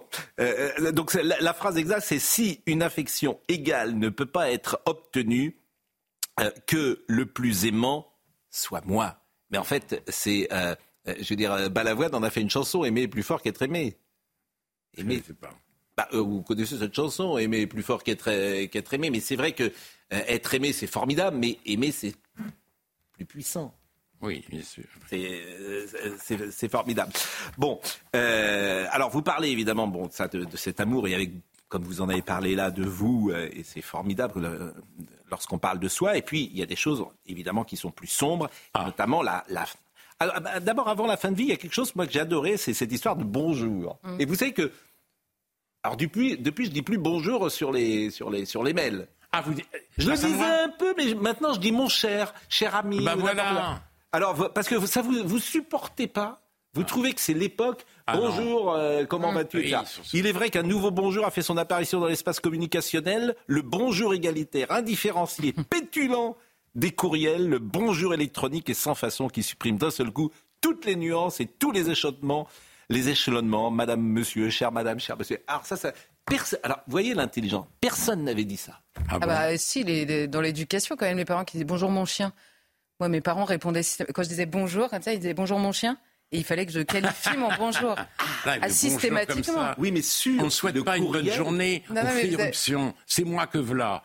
C'est une impolitesse escrave. Honnêtement, je l'avais pas, je l'avais pas vécu comme ça. Mais maintenant que vous l'avez, maintenant je vous ah, réponds vos paroles et je ne le vois plus que comme ça. alors, en plus, qu'on a oublié, c'est que dans les lettres, euh, euh, on utilisait très souvent le patronyme. Nous vivons dans la civilisation des prénoms et euh, je suis en train de préparer une émission pour réplique sur Bonnard. Et la correspondance Bonnard-Vuillard, ces deux peintres s'adoraient. Ils s'adoraient. Ils se vous voyaient, mais ils s'adoraient. Mon cher Vuillard, disait l'un. Mon vieux Bonnard, disait l'autre. C'est comme ça qu'ils s'écrivaient. C'est fini, ça. Vous m'avez appelé Le patronyme a disparu. Vous m'avez appelé pro. Le prénom a disparu. Maintenant, il n'y a plus rien. Il y a bonjour. non, c'est pas, c'est pas supportable. La civilité comment justement. En plus, c'est les échelonnements, c'est les gradations qui sont très belles. Et les gradations disparaissent. Parce qu'on commence par cher monsieur, chère madame, etc. Et ça va jusqu'à. Après, évidemment, ce sont aussi des prénoms, mais tout ça disparaît. Mm. C'est vraiment dommage. C'est exactement comme dans le vocabulaire, si vous voulez. Je le dis à la fin, le mot sympa. Mm mot sympa qui est un Attila, qui détruit effectivement toutes les nuances adorables, captivants, merveilleux, sublimes. Donc un jour, j'ai prêté un livre d'Henry James, euh, Retour à Florence, et la personne me l'a rendu en disant c'est très sympa. Imaginez Henry James sympa. C'est une chose qui ne peut pas arriver. C'est pas, c'est pas possible. Henry James, il n'a jamais de sa vie été sympa. et en plus, par rapport à la littérature, avec cette espèce de, de, de kaléidoscope de sensations que, hmm. et euh, euh, le style d'Henry James, c'est vraiment hmm. dommage. Oui, mais bon, mais la personne avec qui vous l'aviez prêté, euh, j'imagine que c'était une personne qui avait un certain en plus niveau culturel, qui était capable de recevoir ce, livre, autrement vous ne lui auriez pas prêté. Oh, peut-être que si, peut-être que si, ça s'est fait dans des conditions bon, et, euh, alors... mais effectivement, effectivement, vous avez raison, euh, des gens qui ont fait, qui ont des bacs plus 6, plus 7, mm. plus 8, mm. ils vous bombardent de super et de sympa. Mm. Oh, c'est super, ouais, vous venez... voilà. Bon, bah, le jour où vous me prêtez un livre, je sais que je faudra que je fasse euh, attention parce que parce que quand je quand je vous le rends. Alors, euh, il y a quelque chose de qui intéresse évidemment aujourd'hui la société, c'est la fin de vie. Ah. Bon. Et cette fin de vie, elle, euh, c'est obsessionnel d'une certaine manière pour vous parce que vous n'avez pas envie de vous perdre vous-même. vous n'avez pas envie de vous retrouver dans une situation où vous ne penseriez plus au fond. Oui, vous ne seriez plus vous-même. Alors, bon. et là, le débat va arriver de cette fin de vie. Je, traite euh, D'abord de la question de la mort. Oui. à partir d'une citation d'Elias Canetti, que je trouve extraordinaire, la mort est de Dieu et elle a dévoré son Père. Et c'est très beau parce que c'est la définition la plus juste de l'athéisme. On a pu penser l'athéisme comme triomphant, le règne de l'homme se substituant au règne de Dieu. L'homme s'installe sur le trône. C'est le sens du projet moderne. L'homme euh, rapatrie vers lui les attributs de l'omnipotence et de l'omniscience. Mais euh, l'athéisme, ce n'est pas cela. C'est, en fait, on est orphelin de Dieu. Il n'est plus là. Il n'est plus là pour nous consoler. L'espérance nous est interdite. Il n'y a pas d'au-delà, du moins est-ce ainsi que nous ressentons les choses, pas de vie éternelle. J'ajoute, la grandeur du christianisme, c'est de l'avoir pensé avant nous. Ça, c'est, je trouve ça magnifique. C'est pour ça que je pense qu'il y a un génie du christianisme. dans, quelle autre religion on voit Dieu ou le Fils de Dieu, peu importe, dire sur la croix Mon Père, mon Père, pourquoi m'as-tu abandonné? C'est inouï, c'est inouï. Et cette iconographie, les, Jésus sur la croix, les descentes de croix, les mises au tombeau. Et c'est extraordinaire, ce que la, religion chrétienne nous présente le Christ sur la croix, jamais le Christ ressuscité. Jamais. Donc la mort est intimement liée, même au christianisme. Sauf que là, euh, la, mort a, dévoré euh, son Père et nous sommes sans soutien face à la perspective de l'inéluctable. Mais, mais, une autre angoisse a pris le relais de celle-là, de ce tourment, puisque plus, euh, euh, la, perspective approche, plus, on a peur. Une autre angoisse, donc, celle de la fin de vie. Oui, parce que la médecine répare énormément de choses, et on doit lui en savoir gré, mais elle ne répare pas le cerveau. Et donc, elle fabrique, ce que dit une, une neurologue, Anne Lorbock, elle fabrique des nonagénaires déments. Et donc, et, je me pose la question, je l'ai vu autour de moi, qu'arrivera-t-il si j'ai une démence sénile, la maladie d'Alzheimer? Resvani, euh, l'écrivain Resvani, sa femme a connu cette épreuve et il parle de l'immense chagrin de se savoir en état de destruction mentale. Le chagrin qu'éprouve la personne. Parce que bien sûr, elle le sait, au début, elle le sait très bien, parce qu'elle est quand même, au moment où, où elle pose le diagnostic, elle est assez lucide pour le comprendre. Et puis, c'est une, une hébétude progressive, il peut prendre 5 ou 10 ans. L'immense chagrin. Que fera-t-on si on éprouve ce chagrin, si on, impose. Et vous avez répondu à cette question? À ses proches de faire leur deuil avant même que l'on soit mort. Hmm. Moi, je me pose la question et je me dis non, il faudra qu'on m'aide il faudra qu'on m'aide. Mais d'un autre côté, ça ne veut pas dire que je prends parti dans le mm. débat actuel. Euh, mais ça, donc, vous en avez parlé, parce qu'il faut en parler avant. C'est-à-dire que vous avez dit à votre épouse, écoutez, moi, euh, si je suis dans cet état-là, ah bah, je, ne veux pas... à tout le monde. Je, dis à je ne veux pas survivre. vous l'avez dit. voilà, comme euh, à, mes amis médecins. Mais personne le claironne. Mais personne ne le fait. Parce que quand on est Alzheimer, on n'est pas mourant, on n'est pas en fin de mais vie. Non. Pardonnez-moi on est en fin de vie. On, ça peut durer dix ans. Dix ans. Mais on est euh, en perte progressive de, conscience. C'est entendu. Un, véritable rien s'installe en soi. Mais je le répète, le projet de loi hmm. ne prend pas en compte cela. Ça, n'intéresse pas. Et donc Il votre prend en compte la souffrance physique, ce que je trouve un peu, un peu, comment dire, problématique, parce que les soins palliatifs peuvent remédier à la souffrance physique. Mais cette souffrance-là, il a donc, pas de Donc, qu'est-ce que vous proposez? Moi, je pense que le médecin qui dit, qui se drape dans le serment d'Hippocrate ou dans euh, le sixième commandement, le tu ne tueras point, pour refuser d'entendre cette prière, eh bien, il ne fait pas preuve de miséricorde, mais de cruauté. Quand la médecine ne peut pas aider à vivre, elle doit savoir aider à mourir. Ça, je le pense. Je suis pas sûr que Charlotte soit sur votre position. Non, mais on n'est pas d'accord. Je pense que Charlotte n'est pas du tout sur votre position. Non, mais en fait, ma question, ma question est, est un peu double. C'est cette question par rapport à la fin de vie. Et vous l'expliquez d'ailleurs assez bien. On, on la pose toujours par rapport à la mort ou à la peur de mourir. En réalité, le débat se pose sur la peur de souffrir ou de se dégrader par rapport à l'image qu'on a se de dégrader, soi. Oui. Euh, par rapport à l'image qu'on a de soi. Et alors, pourquoi En fait, la question, c'est pas le rapport à la mort, c'est qui va donner la mort. Et si la question du suicide assisté, c'est bien la personne qui assiste le suicide qui est le cœur de cette loi.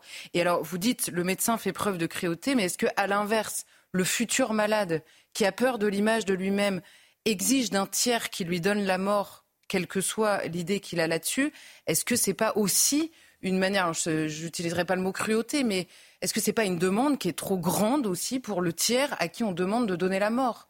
Non, mais justement, c'est pour cela que je choisis moi-même la Suisse plutôt que la Belgique et le suicide assisté plutôt que l'euthanasie.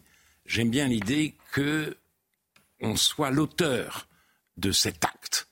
Voilà, il est assisté, mais on est, on en est soi-même euh, euh, l'auteur, si vous voulez. Mais c'est pas besoin de loi pour ça, vous êtes d'accord? Comment? Il n'y a pas besoin de loi pour ça. Le suicide n'est pas pénalisé aujourd'hui. Non, mais Quelle est la on ne sait pas le faire. Moi, je, je fais quoi? J'ai, des somnifères, j'en absorbe 30, 40. Qu'est-ce que c'est? Ça va me faire dégueuler, etc. Je vais être hospitalisé, je vais rentrer chez moi. C'est pas facile. Mm. Ce n'est pas facile. Et vous dites, moi je dis, ce n'est pas une question d'image. C'est pas une question d'image. C'est pas vrai. C'est, ce néant progressif, c'est tout autre chose. Et on a beaucoup de mal à l'aborder. Regardez Welbeck. Welbeck a écrit un article retentissant dans le Figaro pour dire son hostilité totale à l'euthanasie et au suicide. Il a dit une, une, civilisation qui fait ça ne mérite même plus d'être défendue. Voilà. Bon. Et il a écrit un livre, Anéantir, qui explore cette question. Un des personnages a un, un, AVC qui le laisse euh, paralysé, euh, mutique. Bon. Et donc, un groupe militant le retire de l'hôpital ou de l'EHPAD pour précisément lui sauver la vie. Et euh, sauf que, sauf que ce personnage-là a toute sa tête. Donc, il ne parle plus, mais il échange, il écoute de la musique, il lit. Donc Houellebecq n'affronte pas la question décisive parce que c'est le soleil ni la mort ne se peuvent regarder fixement, disait La Rochefoucauld. L'Alzheimer non plus. Ça ne peut pas se regarder fixement. Donc Houellebecq, si vous voulez, il se donne la tâche un peu facile. Et là, là, il, il, il, ne saurait plus quoi dire. Il nous reste euh, très déjà. Alors bah, cette demi-heure est passée à une vitesse Mais folle. non. Une demi-heure. Elle n'est pas passée, là. Bah, il ça reste... a commencé, vous êtes sûr que ça a commencé Il est 10h28. Euh, Je salue Dominique Grimaud qui nous écoute et qui me dit la mort est toujours soudaine, même si vous l'avez longtemps attendue. Mmh, c'est Hubert Selby Junior qui disait ça. Mais vous avez dit quelque chose qui m'a étonné. Vous avez dit plus euh, l'échéance approche, plus on a peur. Vous avez plus peur aujourd'hui de la mort, bien- par exemple, que quand vous aviez. J'ai peur, non mais j'y pense. Oui, mais vous avez dit peur. Oui, que peur, bah pensez oui. La- euh, on pourrait imaginer quand même que Je la sais. vie est bien faite je et que l'énergie décline un peu et que Oui. pourquoi pas Mais j'essaye effectivement de prendre les choses avec une certaine sérénité. Mm. Alors peut-être le mot peur n'est pas tout à fait juste, mais en tout cas, ça fait partie de, de, de mes préoccupations. Je pense à l'échéance. Voilà. Mais il y en a deux. Il y a l'échéance finale et l'échéance d'avant que j'ai essayé de décrire. Bon, on ne peut pas parler évidemment de tout malheureusement. Euh, L'humour médiatique, antiraciste, antisexiste, révolté par l'injustice, vent debout contre toutes les discriminations, xénophile et, et, et, et phobophobe, les joyeuderies qui peuplent les antennes affichent une moralité exemplaire. Rien d'étranger, rien d'étranger ne leur est étranger. Jamais on ne les prendrait en flagrant délit de haine ou de mépris de l'autre. Ils mènent la vie dure aux vieux clichés. Ils souffrent avec les exclus. Ils s'inquiètent pour la planète. Ils sont les implacables et inlassables de la domination. Ils pourfendent les riches, ils abordent les gros ports, ils se montrent hospitaliers, ouverts, généreux, fraternels. Ils célèbrent les différences. Bon. De qui, de qui puis-je bien parler là Et oui. franchement, hein? Et pourquoi vous êtes ironique? C'est peut-être bien tout ça. Vous, Non. vous y croyez pas? Vous les Mais croyez non, pas? Parce que ces, ces, ces- ces humoristes professionnels Hmm. sont en fait le bras armé de la bien-pensance.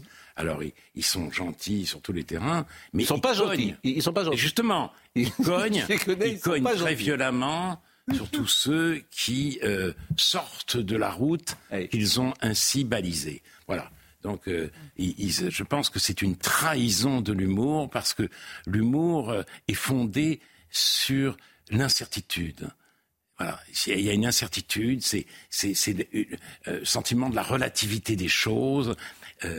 Voilà, c'est et, les, les, humoristes aujourd'hui sont extrêmement dogmatiques. Il y a un mot moi que l'humour euh, se, loge ailleurs que chez les humoristes professionnels. Bah, l'humour, vous en avez beaucoup fait preuve ce matin et j'ai plus ri avec vous. J'ai failli à un moment vous dire, vous êtes beaucoup plus drôle que, certaines personnes qui, sont, qui font du stand-up. Euh, bon, mais il y a un mot qui résume ça parfois, c'est ricaner. Voilà.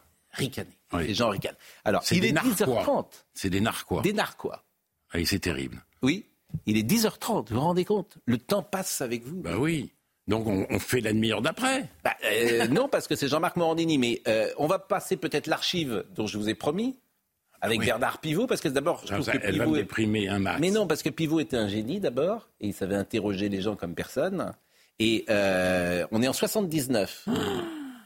Vous êtes avec votre ami Bruckner oui, oui. sur le plateau. Vous l'avez jamais revu cette image? Si, je crois une fois. Bon, euh... bah, bah, soyez pas désespérés comme ça. Je veux dire, ça va bien se passer, euh, Monsieur Finkelkraut. Ça va être affreux. Mais non, mais arrêtez, mais écoutez, la vie est belle. Vous êtes jeune.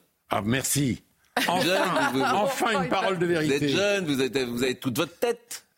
Vous trouvez que vous, travaillez plus difficilement, que c'est, que c'est plus difficile qu'avant? Mais à chaque fois que je fais euh, mon code, ma carte bleue, et j'ai code bon, je me dis ça va. Le jour où j'aurai code mauvais, je pense que j'irai voir un neurologue. Vous voyez, ben ça, c'est beaucoup plus drôle que n'importe quel humoriste que j'entends.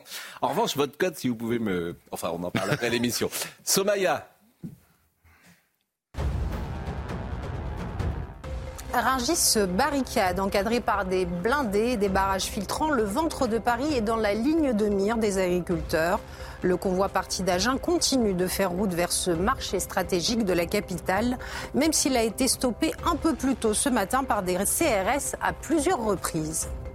Il voulait en faire un symbole. Désormais, c'est chose faite. L'aéroport de Toulouse-Blagnac est bloqué par un convoi d'agriculteurs parti tôt ce matin, comme vous pouvez le voir sur ces images. Objectif de cette action, mettre la pression sur le gouvernement sans toutefois pénaliser les passagers. Et puis il passe son grand oral cet après-midi devant les députés. Gabriel Attal va prononcer son discours de politique générale à l'Assemblée.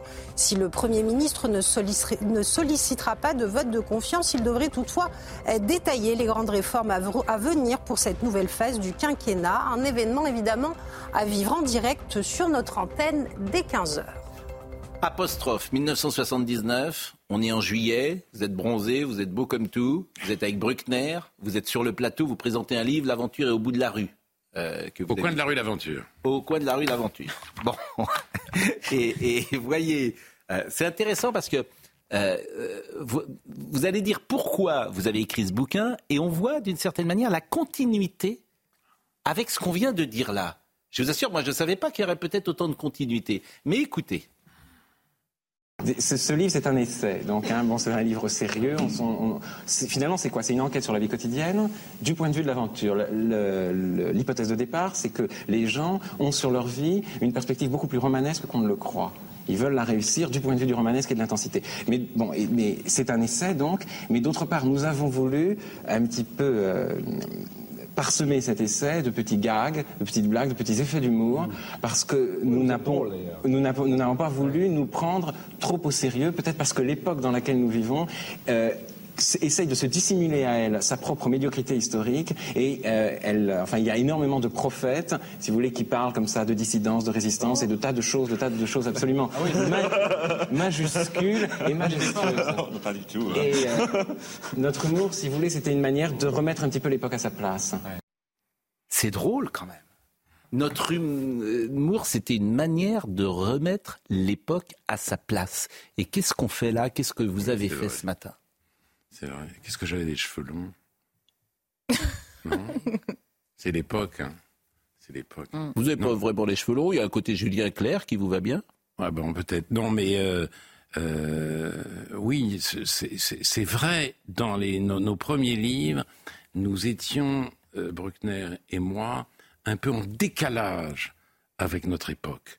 Et, le décalage s'est évidemment accentué. Mais même le nouveau désordre amoureux, le nouveau désordre amoureux, c'est l'époque de la libération sexuelle, célébration de l'orgasme. On disait Willem Reich, une idée fusionnelle de l'amour physique et de l'amour sentimental. Et déjà, nous avons voulu introduire une certaine dissymétrie. Euh, l'idée que la, jouissance féminine et la jouissance masculine, c'était extraordinairement différent et que l'amour était peut-être l'exploration de cette dualité, de cette différence. Et j'avais écrit, moi, euh, le chapitre sur la formule je t'aime. Donc effectivement, il y a quelque chose, il y a peut-être une certaine continuité. Eh bien écoutez, euh, il est 10h35 et on vient de passer 35 minutes euh, ensemble et c'était un plaisir. Pêcheur de perles, c'est chez Gallimard. Lisez ce livre parce que c'est tout ce qu'on aime, c'est à la fois profond, mais c'est drôle au sens vraiment où l'humour, en fait c'est vous. Voilà, c'est vous. Moi, moi je le trouve toujours extrêmement drôle. Ah bon? Ah oui. Ah si, vous êtes drôle, oui. Cette dimension-là n'est peut-être pas perçue par tous, mais j'ai souvent remarqué que vous êtes très... Merci beaucoup. Très drôle. Et, c'est un plaisir, vraiment, euh, c'est un plaisir de, vous avoir reçu ce matin. J'espère que vous reviendrez régulièrement. Parce que quand je vous appelle, vous hésitez à venir. Vous me bah dites, euh, je ne veux pas venir, je ne veux pas parler. Par exemple, vous m'avez dit tout à l'heure, je ne veux pas parler des agriculteurs. Ben oui. Bah, on n'en a pas parlé. Je ne veux pas parler de tout sous prétexte je suis un écrivain, un intellectuel. Il y a des choses sur lesquelles je n'ai aucune compétence. Vous, pourriez, parler des vaches. Je, ne, veux pas en dire un mot. Bon, merci en tout cas Alain Finkielkraut. Euh, Antoine Garchette était à la réalisation, David Marin était à la vision, Grégory était au son. Merci à Marine Lançon, à Benoît Bouteille. Toutes ces émissions sont à retrouver sur cnews.fr et Jean-Marc Morandini va être dans une seconde sur le terrain avec euh, les agriculteurs. Merci Charlotte. Merci à vous. Merci beaucoup Charlotte. Vraiment, merci euh, beaucoup. Et euh, rendez-vous ce soir.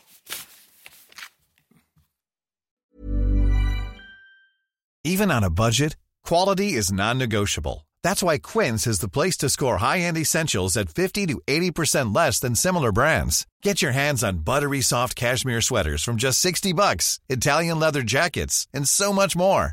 And the best part about Quince, they exclusively partner with factories committed to safe, ethical, and responsible manufacturing. Elevate your style without the elevated price tag with Quince. Go to quince.com slash upgrade for free shipping and 365-day returns.